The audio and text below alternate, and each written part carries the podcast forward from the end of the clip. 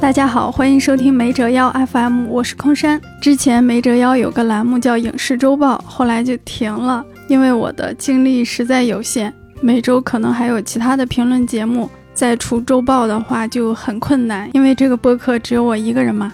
所以经过了漫长的思考和研究，我决定改成月报，每月初汇总并点评上个月的影视大事件。我相信这个栏目一定会坚持下去的，一定会稳定的月更，不会再断了。好的，话不多说，来关注上个月的第一条信息：二零二三年五一档累计收入票房十五点二一亿，成为内地影史票房第三高的五一档。前两名分别是二零二一年五一档十六点七三亿。还有二零一九年的五一档票房十五点二七亿。仔细看的话，我觉得今年五一档的票房其实比较差，因为它跟二零二一年五一档比的话，平均票价涨了两块五，涨幅百分之六，但是票房少了一点五亿。跟二零一九年比呢，二零一九年的五一档只有四天，今年的五一档五天多了一天，但票房反而还低了。当然了，二零一九年的五一档是《复联四》领跑的，那今年的领跑者呢？先是《长空之王》这个所谓的五一档头号种子，被观众和市场都寄予厚望，但是上映四天后，竟然被《人生路不熟》就按着打了。目前《人生路不熟》的票房是十点四一亿，《长空之王》刚破八亿，这个是上映前可能很多人想象不到的结果。不光《长空之王》不太行啊，今年的一批主旋律电影表现都比较乏力，像五一档无人关注的《检察风云》《惊天救援》，票房都在六千万以下；春节档的《无名》啊，粉丝全力支持，也不过区区十亿票房，这个生意是不太好做了。那下一波主旋律电影应该就是国庆档的鸿篇巨制《志愿军三部曲》的第一部。如果豆瓣开分破八的话，我非常愿意贡献票房。然后打败《长空之王》的人生路不熟，他在豆瓣竟然有惊人的六点三分，造成了一种及格喜剧片的错觉啊！但是考虑到连万万没想到电影版的评分都高达五点七，那人生路不熟的评分虚高到六点三，好像也没有什么可惊讶的了。我觉得这反映了人民群众日益增长的想笑需求和笑不出来之间的矛盾。老说看个电影是图一乐，嗯，那让乐吗？不太让乐啊。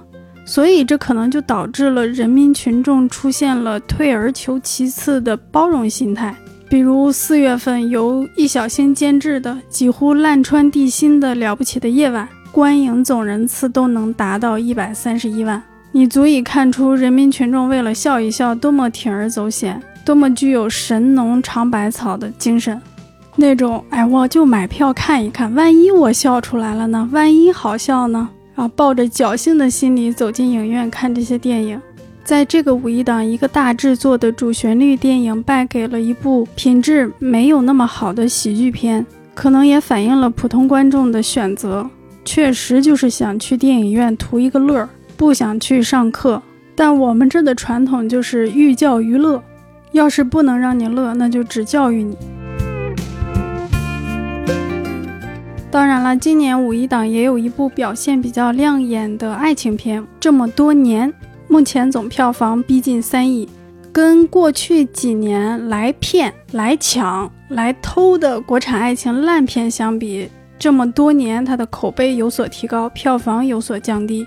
要注意，这是一个在五一长假放映的爱情片啊，所以我觉得最被电影市场瞧不起的情侣观众这次保持了较大的克制，并没有出现有爱情片我们就上的巴甫洛夫行为。更令人欣喜的是呢，这么多年就是今年五个月以来最高票房的国产爱情片了，像五二零档期的《请别相信他》，累计票房只有五千万。陈飞宇、周也的《倒数说爱你》应该也是五一档的啊，票房只有两千六百多万。我相信，随着婚恋市场的降温，国产爱情烂片必将走向穷途末路。经济形势和咱们青年人的选择将倒逼国产爱情片进入减量提质、优化升级的新阶段。非常期待啊，拭目以待。徐克新电影《射雕英雄传：侠之大者》官宣，肖战饰演郭靖，庄达菲饰演黄蓉。我听到这个消息是十分崩溃的，因为之前一直说拍神雕，结果现在变成射雕了。我不得不先说说徐克和《神雕侠侣》。徐克很早就想拍《神雕侠侣》，八十年代为了拍《神雕侠侣》，他先拍了《笑傲江湖》暖身，这是他亲口说的啊。后来因为版权问题，一直没有拍成《神雕》，直到二零一七年的九月，有一家公司叫一一传媒，这个公司它以联合出品方的身份出品过《西游记之女儿国》《明月几时有》，还有徐克的《狄仁杰之神都龙王》。那这个公司呢，成立了一个 IP 版权银行，其中就有《神雕侠侣》的版权。当时就确定由徐克执导《神雕侠侣》电影三部曲，当时确定的就已经是三部曲了，因为二零一七年嘛，那个时候还是有热钱的。那时候张昭是出品人，施南生担任监制。过了一年，也就是二零一八年的六月，乐视，也就是张昭的那个公司宣布。跟一一集团合作的《神雕侠侣》三部曲全面启动，到了这一年的十月份，就已经在亚洲以外的地区进行公开的招募选角了。因为这个项目它是分地区选角的，在亚洲以外是公开招募，在亚洲以内是非公开的。到了年底十二月，《神雕侠侣》这个项目就以合拍片的形式立项了，备案公司就是乐视和一一传媒，编剧只有一位徐克。看着挺正常的，是在稳步筹备的。但是二零一九年一整年都没有动向，接着就是二零二零年新冠疫情了嘛，徐克就去拍《长津湖》了。《长津湖》还没拍完，二零二一年的二月份，张昭就去世了。当时也是电影业的低迷时期，这样一个有敬业精神的、有成功经验的、有电影追求的人离开，也打击了很多的人。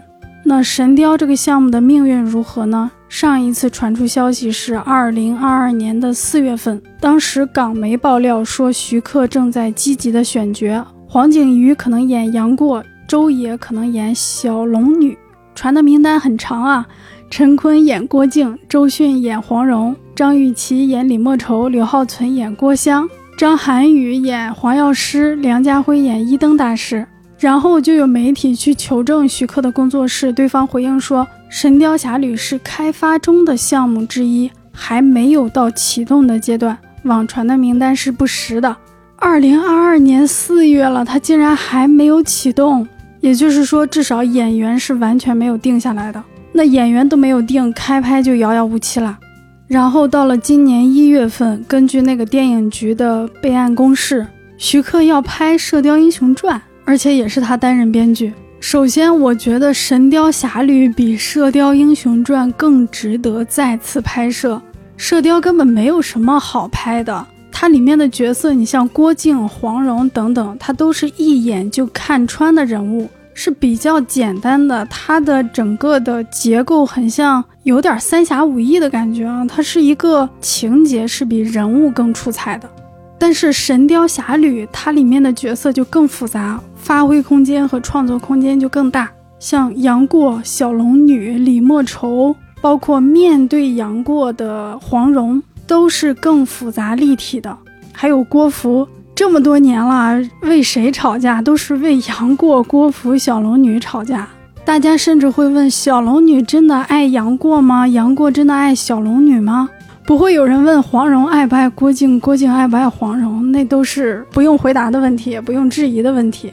所以，对于徐克这样一个爱魔改的人来说，《神雕侠侣》里面的角色，他的解读空间是巨大的，而且本身这个戏剧的张力也更强。因为杨过和小龙女在跟所有人对抗，郭靖和黄蓉甚至一度都是《神雕侠侣》里面的反派角色，这个故事的张力是极其强的。而且《神雕侠侣》也非常适合徐克这位东方奇幻大师、东方武侠大师去拍，比如《神雕侠侣》里的桃花岛、重阳宫、活死人墓、绝情谷、万寿山庄、黑龙潭等等，特别适合徐老怪发挥。还有那些奇奇怪怪的人物：金轮法王、赤练仙子、在崖底待了那么多年的裘千尺，还有老顽童，徐克会把这些人拍成什么样呢？哎，我太期待了！而且他一定会魔改，像甄志炳和小龙女会改成什么样，郭芙、郭襄会改成什么样？这是一个特别令人期待的项目，而且还是他自己做编剧，是他自己那么想拍的一个作品。结果到现在没启动，也不知道还能不能拍，什么时候拍？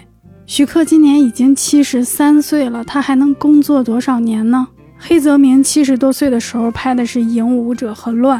当然，我觉得徐克也不是那个类型的导演，大家叫他徐老怪嘛，这个外号是不会起错的。他就是一个天马行空、稀奇古怪的人，所以我就特别期待他能够拍自己喜欢的东西、想拍的东西。然后现在拍这个《射雕英雄传》，副标题“侠之大者”，听着就特别的主旋律。出品方是中影、联瑞。选的主演肖战、庄达菲这两位的作品，我浅看过一些，演技可能就是普通水平，绝对不是同年龄段里顶好的演员。而且演电影需要原声出演，你不能请配音的。这两位的台词，我觉得进步空间也是巨大的、辽阔的、一望无际的。外形在明星堆里，在这些好看的人里面，也就是普通吧。气质的话，他根本不是侠之大者那一挂的。然后一个比较客观的问题，《射雕英雄传》里面郭靖的主要戏份集中在十六七岁到二十出头，他是一个少年英雄。肖战今年三十一岁了，不知道今年拍不拍。要是明年拍的话，人家就三十二了。庄达菲比较小啊，今年才二十二岁。我们可以看一看过去比较受好评的《射雕英雄传》的男主角，他的年龄是多大？黄日华拍《射雕》的时候二十一岁，张智霖二十二岁，胡歌二十五岁，杨旭文二十二岁。这里面还有一个客观问题，就是假如郭靖这个演员是三十多岁了，那么黄蓉、杨康、穆念慈、华筝等等就要找同年龄的来搭配。比如李亚鹏那一版口碑不太好的那一版，李亚鹏是三十一岁演的，那跟他搭戏的周迅、周杰、蒋勤勤等等都是七零后。那一版年龄就普遍偏大，所以我不知道这个电影版里面杨康、穆念慈、华筝等等，包括经常会被改小年龄的欧阳克，这些人会选哪些演员，还是说他们根本就不存在呢？以及“侠之大者”这个副标题还有备案梗概，就把故事限定在了守襄阳上。但是《射雕英雄传》守襄阳只用了结尾一小段来写。那个时候，郭靖用的是空城计，他根本就没有打，两边没有交战。成吉思汗病了，那敌军就都撤兵回家了。郭靖去草原上见完成吉思汗，《射雕英雄传》就到这儿结束了。然后根据《神雕侠侣》的故事，我们知道郭靖跟黄蓉回桃花岛了，在那里住了十多年。这期间，郭芙出生，然后蒙古人正式攻打大宋，郭靖和黄蓉才举家搬到了襄阳城。如果徐克是拍这个夹缝里面没有被详细展开的守襄阳的故事，那么肖战的年龄是比较适合的，三十来岁。但是让庄达菲演妈妈，演小少女郭芙的妈妈，那个可信度就不太强了。反正他俩总有一个不可信吧。如果是讲郭靖和黄蓉婚前守襄阳的事儿，我就不知道要怎么改了。整体感觉这就像徐克接了个活儿。中影的董事长傅若清也说嘛，《射雕英雄传》从很多导演和团队中选择了徐克，那就是中影有了一个项目，在市场上找导演，找着找着找着徐克了。虽然徐克自己的工作室也是出品方之一啊，但目前的仅有的阵容就让我不太期待、不太相信这个作品能够做得非常好。当然，我也热切的希望它在上映之后能有超高的品质、超高的票房、超大的惊喜，能够狠狠的震撼我。我当然是期待这样的，可是我怕他做不到。当然，如果说这个是再一次像当年的《笑傲江湖》一样给《神雕侠侣》暖身，那么我是很接受的，并且期望徐克在这里面好好花钱好好研究到时候用什么样的拍摄方式用什么样的景用什么样的技术手段。我希望他终有一天能够开拍神雕侠侣对这个的期待远远胜过狄仁杰系列和西游系列。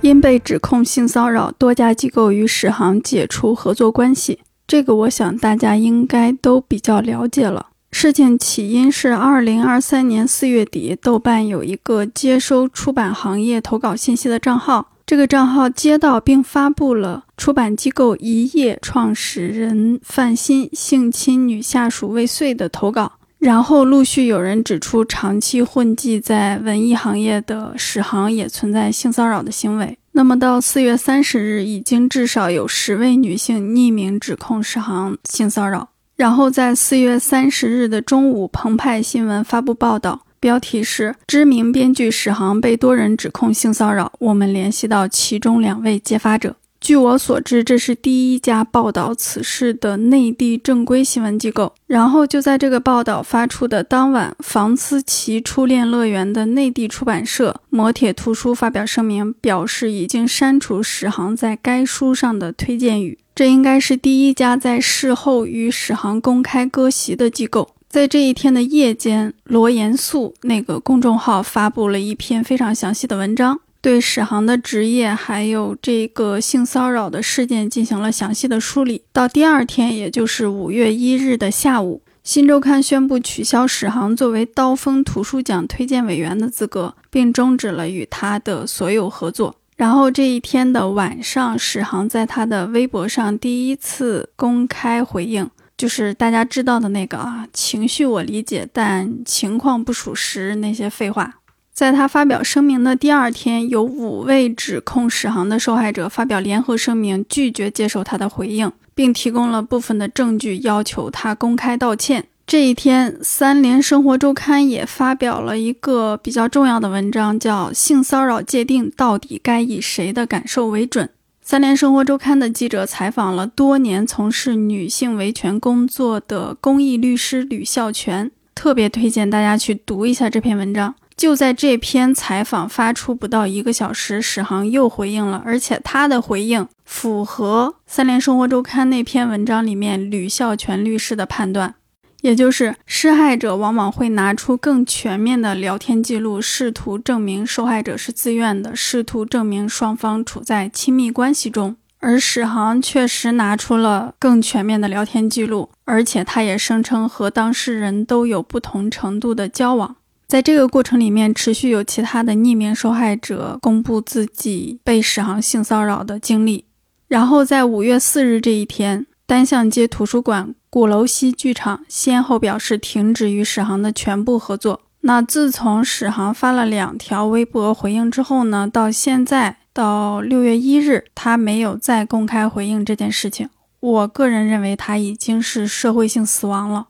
那这个事件里面，它有一个特点，就是无论受害者还是涉嫌性骚扰的史航，都没有寻求警方和司法的帮助，甚至也没有发律师函等等，呃，至少是没有公开进行这些行动啊。整个事件是在舆论场上完成的，而且有很多网友基于权力地位的客观事实，倾向于站在受害者一边。不会像过往一样对受害者提出非常苛刻的要求，比如质问你当时为什么没有反抗，你为什么不报警，你为什么被性骚扰了，你还要跟他保持联系等等。那假如还有人不知道的话，也在这里说一下。性骚扰是指违反他人意愿，以语言、表情、动作、文字、图像、视频、语音链接或其他任何方式使他人产生与性有关联想的不适感的行为，无论行为实施者是否具有骚扰或其他任何不当目的或意图。这些汉字很容易理解啊，所以我觉得受害者勇敢站出来发声，媒体、网友、律师进行积极的讨论。是一件非常有益的事情，给很多人带来了勇气，也给很多人普及了常识。当然，也有人说啊，这样的事情在舆论场上解决只带来社会性死亡，如果是诬告怎么办？我觉得大家可以放心，性骚扰的案件极难取证，性骚扰真正发生了，受害者也不见得取得法律上的胜利。如果是假的，是诬告，是诽谤，那就更赢不了了。当然，在舆论场上解决这些，也反映了很长久的、很难一时解决的问题。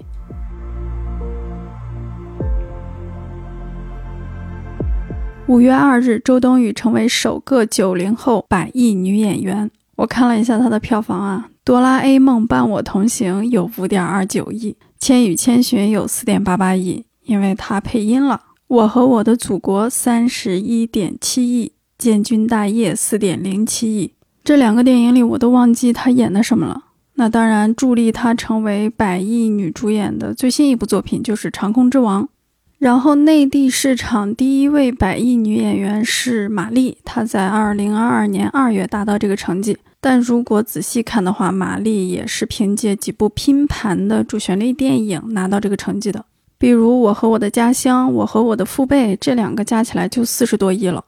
其实之前最接近百亿女演员的是白百合，在二零一七年的时候，大家就觉得这个演员二零一八年的票房就能达到百亿。因为《捉妖记二》是二零一八年上映嘛，但没有想到《捉妖记二》的票房只有二十二亿，还不如第一部。这个时候白百合就差五亿。你想想啊，从二零一八年到二零二三年，五年了，她竟然没凑够五亿，这证明什么呢？这证明他一个拼盘的主旋律大片都没演上，但凡演了一个，早就能超了。你会觉得当年那个绯闻。他几乎没什么错误的绯闻，对他影响特别的大。还有二零一九年，当时要冲击春节档的《情圣二》，可能是因为吴秀波当时的事件导致这个电影最终撤档，就往少了说，最起码也是少了三亿票房吧。如果这个电影能上的话，白百合也早就破百亿了。所以每次有演员破所谓的百亿票房，我都会想起白百合，都会为他惋惜。我觉得至今我们的电影市场上也没有再出现一个跟她同一类型的女演员。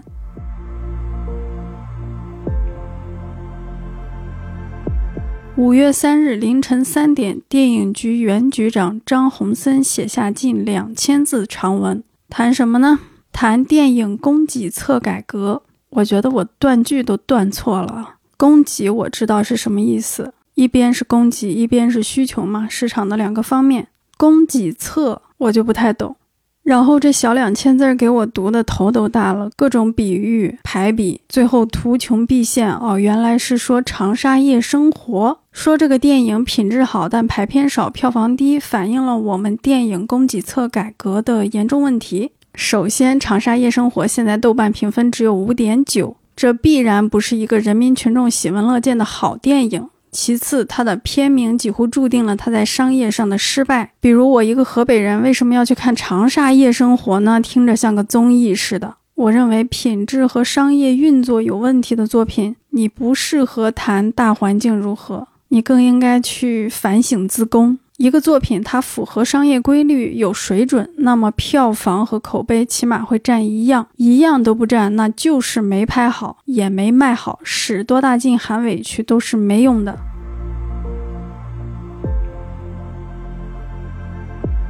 效果演员 House 五月十三日在北京演出，事后有网友发微博表示，House 的表演存在冒犯解放军的内容。五月十五日，House 发微博道歉，表示深感愧疚与后悔，将停止一切演艺活动，深刻反省，重新学习。同日，效果文化发布声明称，当天演出后，我们第一时间对 House 进行了严肃的批评，无限期停止他后续一切演艺工作。据北京日报消息，北京文旅部门已在当日的上午通过网络巡查获知此事，而且已经对效果进行立案调查。当晚，极目新闻发布报道，效果两名工作人员向记者表示，脱口秀演出内容会进行审批报备。House 表演中争议的内容是他自己临时加的。五月十六日，效果前副总裁称，效果已经不是第一次出现问题。对于效果这次出现的问题，不是把 House 推出去断臂求生就能过得去的，必须彻底的彻查和痛定思痛。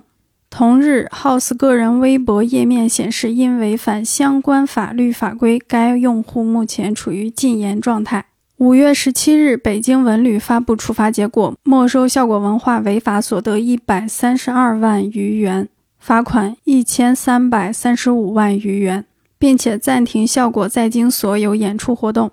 当日，效果接受中新网的采访，提出了七条措施，包括与 House 解除合同。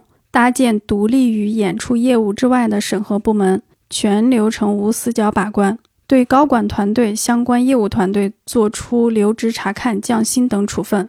全面整顿旗下全国演出业务，全体员工展开主题教育，并形成常态。当天下午，上海相关部门责令效果暂停上海的全部演出。当日晚间，中国演出行业协会要求会员单位对 House 进行从业抵制。当日晚间，平安北京朝阳发微博表示，House 已被公安机关立案调查。据了解，效果的北京线下店于今年四月二十一日刚刚开业。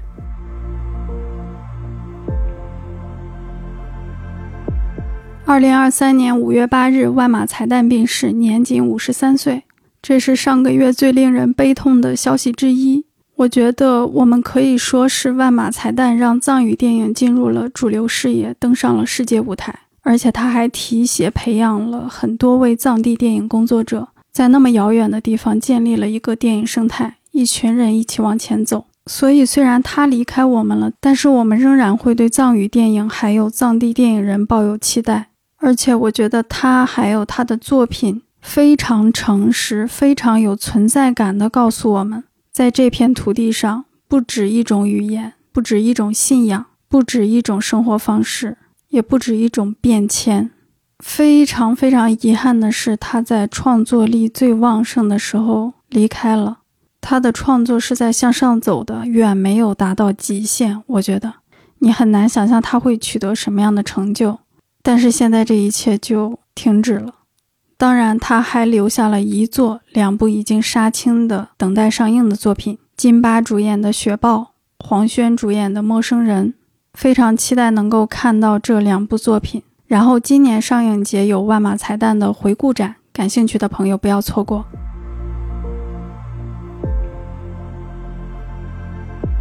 五月二十一日，越剧艺术家何赛飞在中国梆子大会比赛现场的一段视频流传网络。视频中，他怒批行业现状，声泪俱下：“你们口口声声梅花奖、文化奖，几百万、几千万，花那么多钱拍一台戏，得了奖以后，封在仓库里面，老百姓也看不到，戏呢？钱呢？到哪里去了？”你们基层的领导，你们怎么接手？怎么来执行党中央的国家的政策的？不信、传承，你们的钱都用到哪里去了？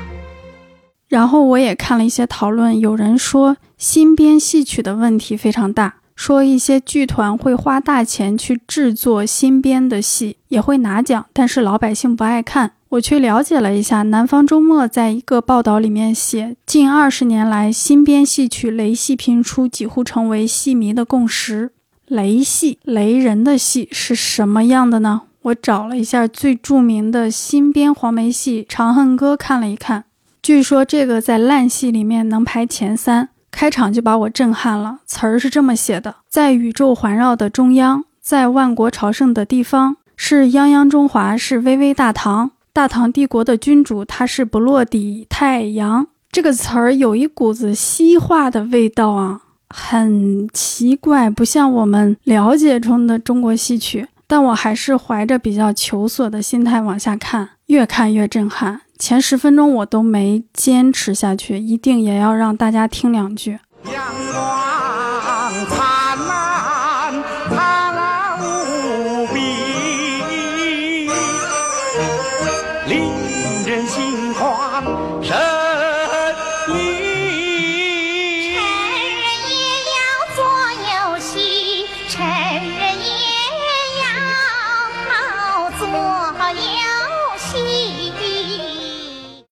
是的，这个词儿非常的狂野，而且非常的大白话，搭配起来特别的诡异。当然了，我不懂戏曲啊，我只是一个门外汉的朴素的感受。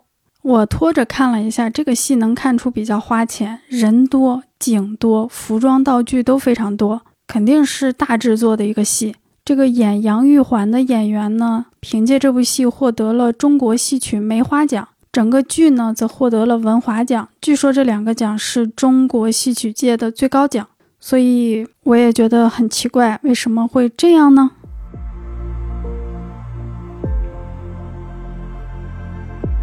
五月二十三日，财政部、国家电影局联合发布公告，全国影院专资免征六个月。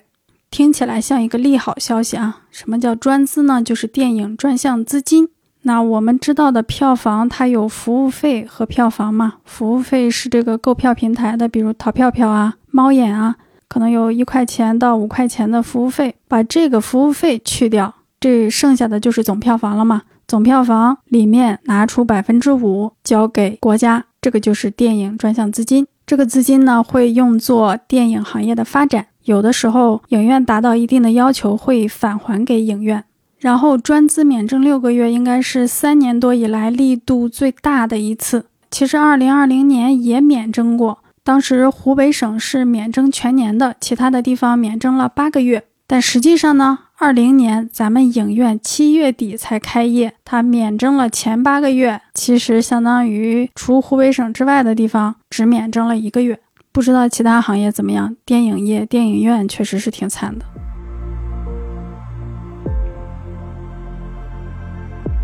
五月二十九日，上影节公布竞赛单元入围影片。今年我觉得很多人的目光都聚焦在华语影片上，比如这个最佳剧情片啊，十二部影片入围，其中华语片有三部都还挺受人关注的啊。第一个是《不虚此行》，胡歌、吴磊主演，刘嘉欣执导，曹保平监制，还有新人导演陈世忠执导，舒淇、白客主演的《寻他》。以及李子俊执导的第八个嫌疑人，由大鹏、林家栋、张颂文等主演，这个卡司阵容非常神奇啊。然后李子俊他以前就是拍过张晋和余文乐的那个《狂兽》。亚洲新人单元华语片一共有六部，这个占比就更多了，占了一半儿。其中香港地区有两部，一个是卓一谦执导的《年少日记》。有没有听过《正义回廊》那一期啊？那一期讲过这个电影啊，非常值得期待。还有简君进执导的《白日之下》，另外还有一部我关注的是刘冰执导的《喜欢高兴爱》，因为我在几个创投上看过他，包括创投环节、WIP 环节，这是一个非常艰难的影片。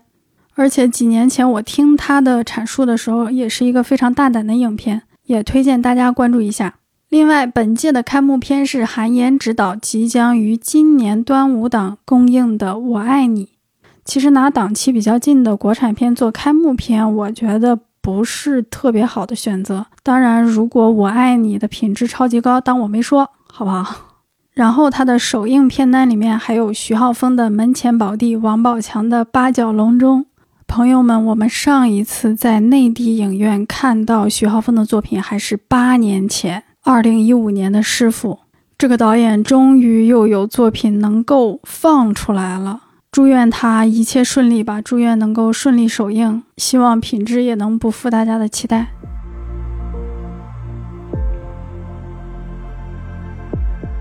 五月其他消息：杨幂与嘉行传媒解约，《乘风破浪的姐姐》第三季改名《乘风》并开播。《庆余年二》开机，海报被指抄袭，《漫长的季节》收官，引发是否跌位大讨论。阅文集团 CEO 程武辞去管理职务，快播公司正式破产注销。好莱坞编剧罢工，同人作品第一案金庸生前诉江南案终审宣判，法院判决江南出版此间的少年构成著作权侵权和不正当竞争。白玉兰发布提名名单，狂飙主演张颂文未获提名，引发争议。华表奖举行颁奖典礼，这个没太关注，就不多说了。AI 孙燕姿走红，孙燕姿本人回应：讽刺的是，人类无法超越 AI，已指日可待。